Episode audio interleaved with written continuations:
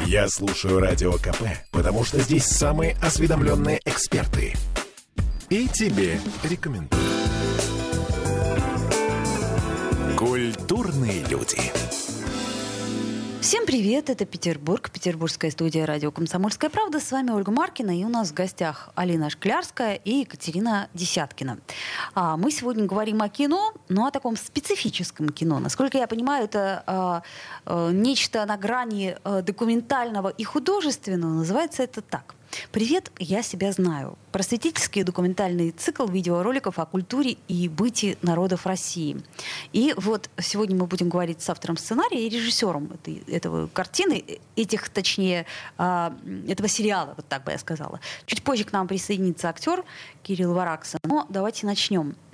Почему сейчас? Вот так интересно, просто сложное время. И почему вдруг вот такой вот неожиданный документальный проект? Объединяющий, как мне кажется. Ну, давайте я начну и скажу, что в принципе, когда мы создавали этот проект, мы хотели сказать прежде всего о дружбе и взаимоотношениях между людьми. Мы хотели, чтобы все люди познакомились друг с другом, со своими соседями. Цикл у нас достаточно большой, он предполагает большее количество серий. Это только начало, скажем так, громко назовем это первым сезоном, угу. потому что мы будем говорить потом и о других национальностях. То есть, то есть сейчас первый цикл у нас посвящен русским, и в дальнейшем мы планируем ну, самый широкий охват, какой только возможно, для того, чтобы мы узнали своего соседа, да, узнали своих коллег, да, и научились, поняли, почему они такие, почему мы такие. И, в принципе, дружба, она же всегда на понимании, да, на, на узнавании каком-то ну, основана. Трудно любить то, что не знаешь, как минимум. Конечно, так. конечно. Хорошо. А если э, мы говорим о разных других национальностях, то э, вот примерно обрисуйте круг так сказать. Это что будет? Это ну, будут страны э, бывшего Советского Союза. Это будет что-то большее. Ну, мы предполагали вначале, что это э, будут страны СНГ, но, возможно, наш проект расширится. Мы с удовольствием его расширим. И мы уже думали о том, что рассказать о разных народах мира, это было бы тоже безумно интересно. Угу. А в чем суть? То есть вот что мы можем э, рассказать такого, что будет интересно всем? А, здесь я, наверное, продолжу.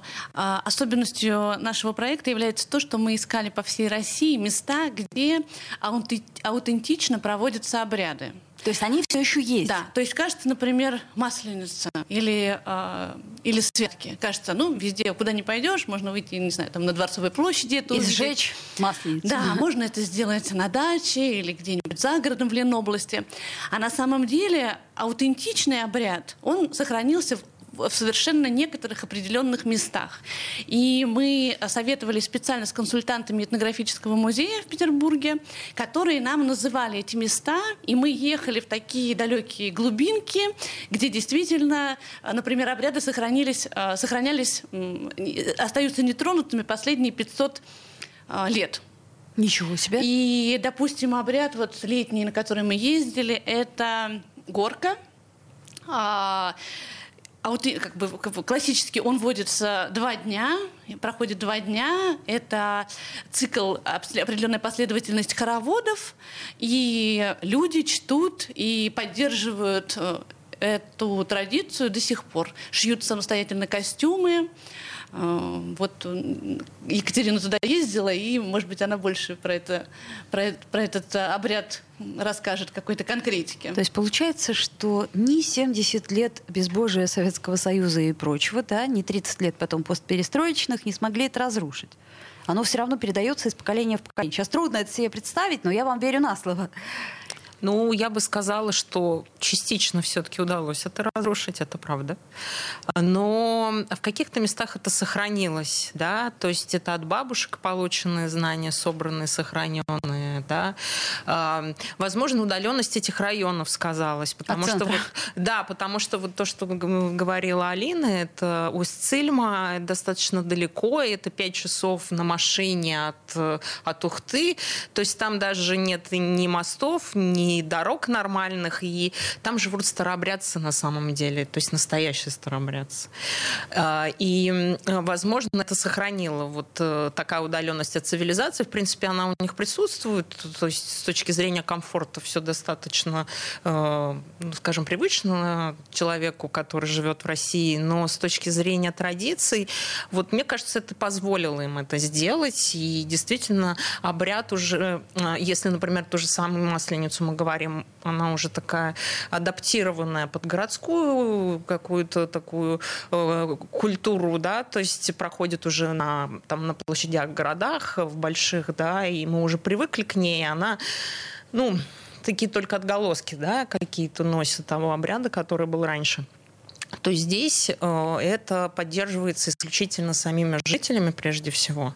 И это не городской праздник, а это такой общественно-городской праздник. То есть он идет как раз от жителей, они сами собираются. То есть настолько традиция это сильна, и для этого не нужно там, не знаю, какие-то мероприятия проводить, анонсы и так далее. Они все знают, что в этот день будет горка да, и кто готов в эту горку встать, то есть они не говорят плясать, а встать, кто готов в этой горке петь, они все приходят сами в своих костюмах, которые сохранились там по 200 лет некоторым костюмам, и они вот бережно все это всячески хранят и, в общем, предлагают, э, ну, если туристы к ним какие-то приезжают, пожалуйста, приходите, они готовы, открыты.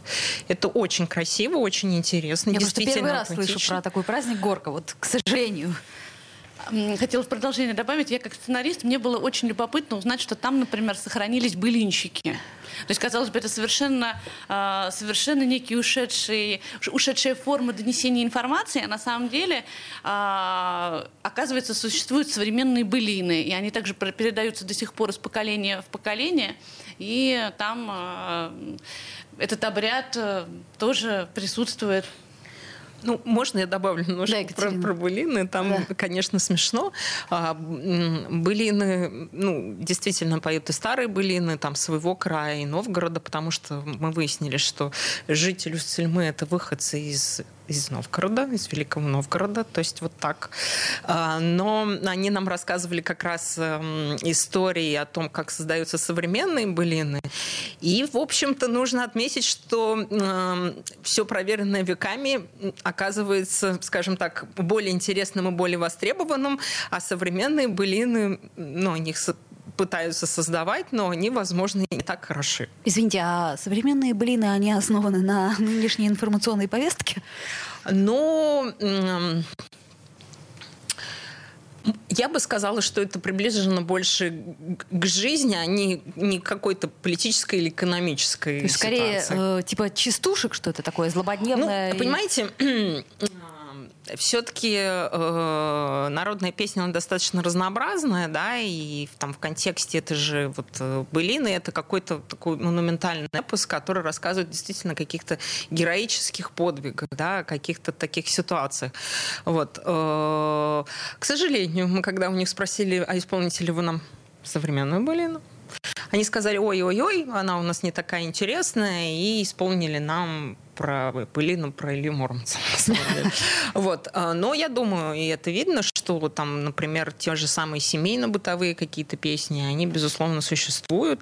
А, вы Мы... имеете в виду современные или вы имеете в виду те, которые... Ну, скажем так, поддерживающие определенную традицию, да, вот традицию русских народных там семейно-бытовых песен. А, мы, например, там познакомились совершенно замечательные, замечательные женщиной, которая сказительница бывальщины. И она при нас, она сама пишет эту бывальщину, и она нам рассказывала бывальщину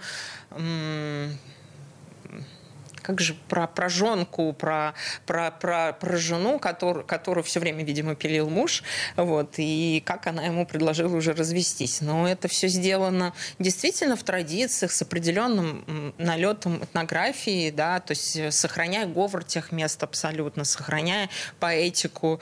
То есть это, это любопытная история такая уже, ну, на мой взгляд, более современная, то есть не из глубины веков, пожалуйста. Но если о разводе идет дело, то да, более современное. Да. А, Екатерина, а вот э, что касается той горки, о которой вы рассказали, а, эта горка, э, в ней принимали участие в основном, ну, так сказать, представители старшего поколения или молодежь тоже?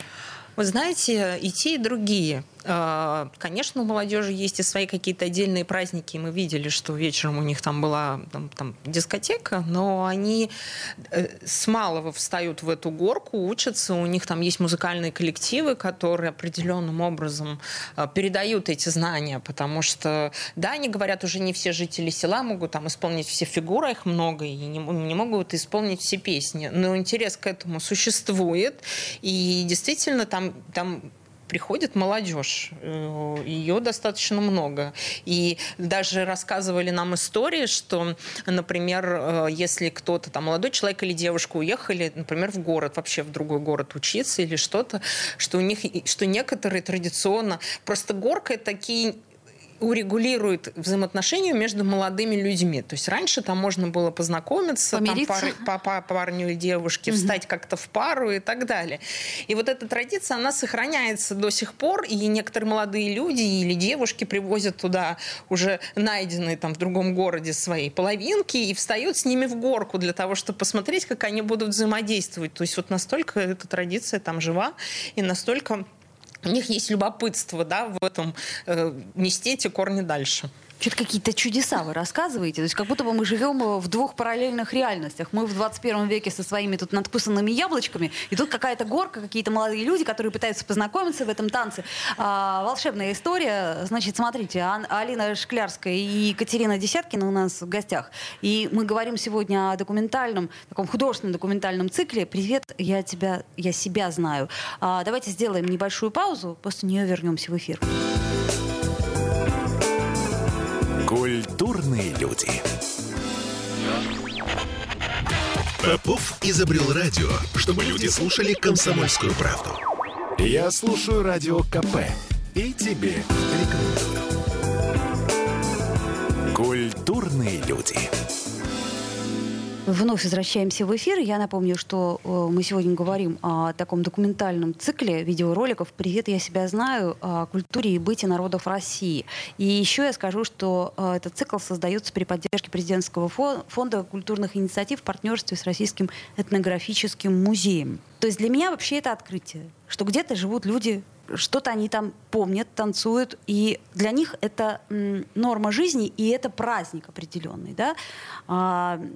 Вот вам не кажется, что сейчас, я просто пытаюсь понять, кто потребитель этого всего. То есть вот я как потребитель, я буду это смотреть. Что мне это даст, кроме удивления? Вау, такое еще бывает? А, мы, когда общались с специалистами музея этнографии, мы говорили, насколько сейчас проявляется интерес к этой, э, в целом к этой теме. А почему? А, и они нам говорили, что он проявляется, э, проявляется и как раз э, а, к традиционному, например, шитью, к традиционному костюму. Люди приходят в музей для того, чтобы понять, каким образом созданы э, элементы традиционного костюма. Открываются школы, вот, например, они тоже с нами сотрудничали, Палата ремесел, э, Палата ремесел на Петроградской, которые э, культивируют и проводят мастер-классы по различным старинным, э, старинным навыкам, вышиванию, э, для мужчин там тоже что-то, да, по столярному, например, мастерству. И у людей есть к этому интерес. То есть, например, также летом мы снимали э, большую сцену в Лопухинском саду восстановление старинных вечерок. То есть, опять же, это место, где знакомятся молодые люди. Слушайте, И это, кстати, актуально. Я вдруг поняла, что у нас кроме социальных сетей сейчас познакомиться-то негде. Ну, ты же не будешь на улицу подходить. Все такие замкнутые, каждый ставит оставился свой гаджет и, в общем, друг друга не замечают.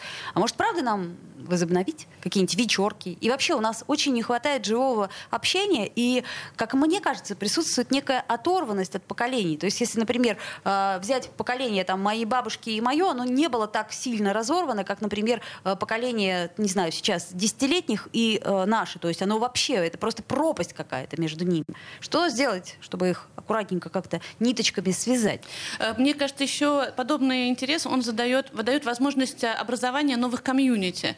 То есть то, что мы называем комьюнити, да, сообщество по интересам. И люди к этому подключаются, и именно через э, взаимодействие со своей культурой начинают, э, начинают исследовать историю из своей семьи, например. Вот у нас был такой момент, когда нам нужно было найти для, условно говоря, массовка для того, чтобы снять небольшую сцену про костюмы в музее. Uh-huh. А, там какие-то люди в костюмах, значит, проходят мимо, что-то такое мы там придумали себе.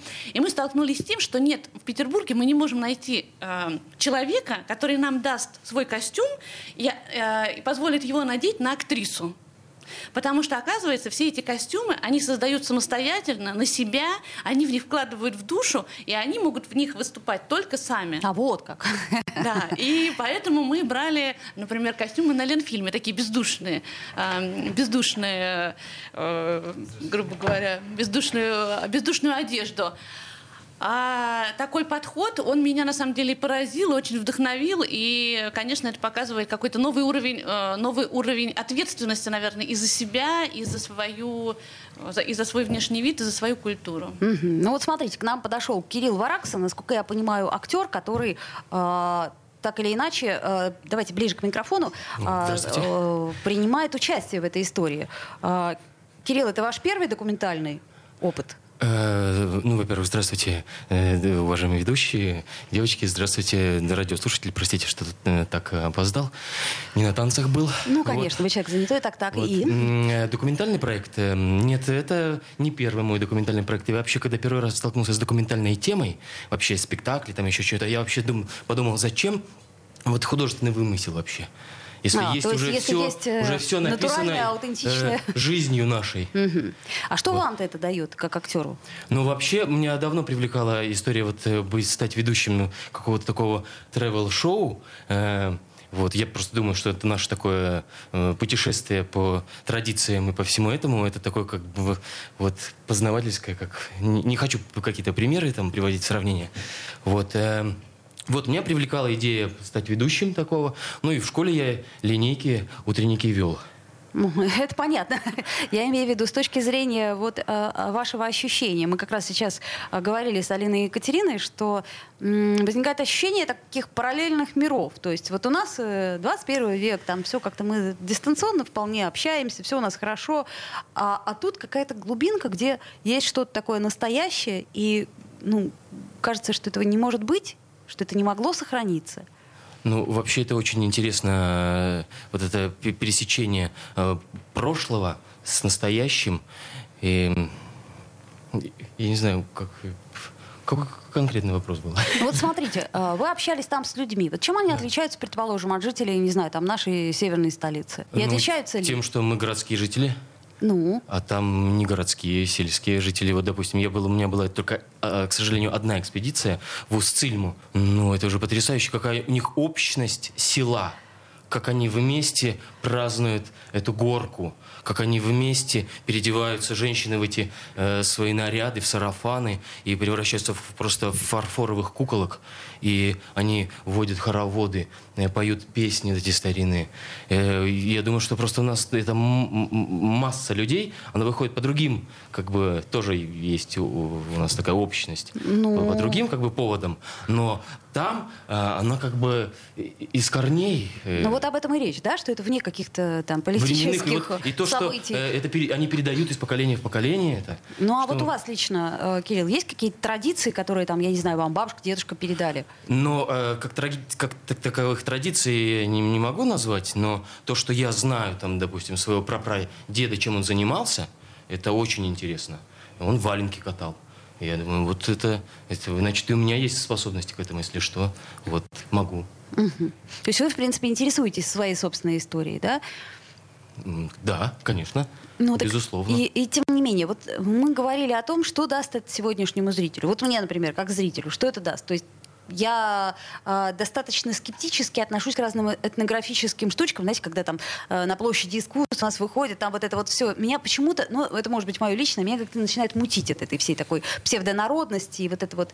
А, а с аутентичным я не сталкивалась никогда. Вот в чем мы разница? Столкну... Мы столкнулись Стилизация, с этим... вы знаете, как стилизация под хохлому или хохлома сама. То есть вот в чем, э, в чем проявление подлинности? Эм, ну, девочка, а давайте поможете? я попробую ответить. Поможете? А, вы знаете, на самом деле э, подлинность, она сильно видна на таком вот простом примере. Мы приходим на праздник, мы живем в доме, там, в деревне, и к нам подходит женщина. И мы ее все первый раз в жизни видим, она с нами разговаривает, как будто бы мы старые знакомые. А потом мы приглядываемся, и оказывается, что это хозяйка нашего дома. Просто мы, она настолько преображается благодаря тому же самому костюму, что это просто другой человек. И у нас таких историй было очень много. То есть на самом деле, как, как сказать, а, все это хорошо проверенные традиции вещи, да, культуры наши проверенные вещи. Мы на самом деле до сих пор на них опираемся неосознанно. Очень многие вещи у нас априори существуют. Мы не знаем откуда. Это какие-то обрывки каких-то знаний. Мы ими пользуемся, как абсолютом. То есть, грубо говоря, как суеверие, которое есть, да? Да. Мы просто не, не Мы, мы не, не понимаем, откуда это. Стучишь но... по дереву, условно говоря. Да. А когда ты узна... а когда ты напрямую узнаешь, что с этим связана определенная традиция, она была направлена на то, то и то, да, ведь чем занималась культура и традиции, на что направлены были праздники, да, на создание вот этого культурного поля, да. То есть человек это вся, все, все, что связано с культурой, да. Отсюда там такое разнообразие там костюмов, красок, масок разнообразных и так далее. Э, Все, э, вся культура, вот мы очень много говорили со специалистами этнографического музея, они нам объясняли, что культурное поле – это как раз то, эм, что делает тебя уникальным, каждого. То есть ты каждый сам по себе уникален. Она не делает нас похожими, да, там, не знаю, там, она делает нас совершенно разнообразными, каждый со своим лицом. И в этом есть смысл культуры. И культура – это нечто очень-очень упорядоченное. Чем, чем, скажем так, чем образованнее ты человек, э, чем выше твой уровень развития, тем сложнее у тебя культура, да, то есть это непосредственно связано. И мы до сих пор пользуемся этими вещами, которые там испокон веков формировались, и на самом деле мы в своем цикле тоже ищем эти ответы, и у нас есть и современный пласт повествования, когда мы отвечаем на определенные вопросы, мы выяснили, как это было тогда и как это сейчас. И очень и зачастую очень многие вещи по-прежнему все те же самые. То есть они никак не изменились. То есть как вечные темы, да, никуда не деваются, так и, собственно, смыслы, они остаются теми же. Да, другое дело, что под этим нет почвы. То есть мы не понимаем, почему это так. А здесь уже приходит обоснование и основание этому, да, тому, почему мы вот в таких тех или иных ситуациях именно вот так поступаем. А что больше всего, Кирилл, поразило в экспедиции? Вот какой-то самый яркий, может, момент? Да я вообще люблю экспедиции, люблю выезжать э, на, и заниматься делом, творчеством. Это как таковое творчество, вообще сбор этого материала документального, это творчество. Э, вот у меня с Алиной, допустим, был другой проект. Мы целый год вообще собирали материал, чтобы вылилось это в какой-то как бы вот какой-то вот крупицу какую-то жемчужину. Такую. Ну, это так неожиданно для актера, да, в общем-то, собирать материал для того, Нет, чтобы... почему? У нас есть целое направление такое в театре, это называется документальный театр, и у нас вербатимы да, проводили. актеры подключены всегда к сбору материала и включены, поэтому, собственно, вот и э, Кирилл тоже пришел в голову как, как, э, веду, как ведущий, как лучший, наверное, вариант э, в этом случае, потому что он уже имеет опыт работы с документальным материалом, с реальными героями, и, возможно, мы думали, что ему могло бы быть интересно еще раз окунуться в пласт э, новой, наверное, или наоборот старой реальности. Ну что ж, всем смотреть тогда просветительский документальный цикл «Привет, я себя знаю». Еще раз напомню, что в гостях у нас был автор сценария Алина Шклярская, режиссер Екатерина Десяткина и актер Кирилл Варакса. Спасибо вам большое, господа. Было интересно. Надеюсь, посмотрим, тоже будет интересно. Спасибо. Спасибо. Культурные люди. Я слушаю «Комсомольскую правду», потому что «Радио КП» — это корреспонденты в 400 городах России. От Южно-Сахалинска до Калининграда. Я слушаю «Радио КП» и тебе рекомендую.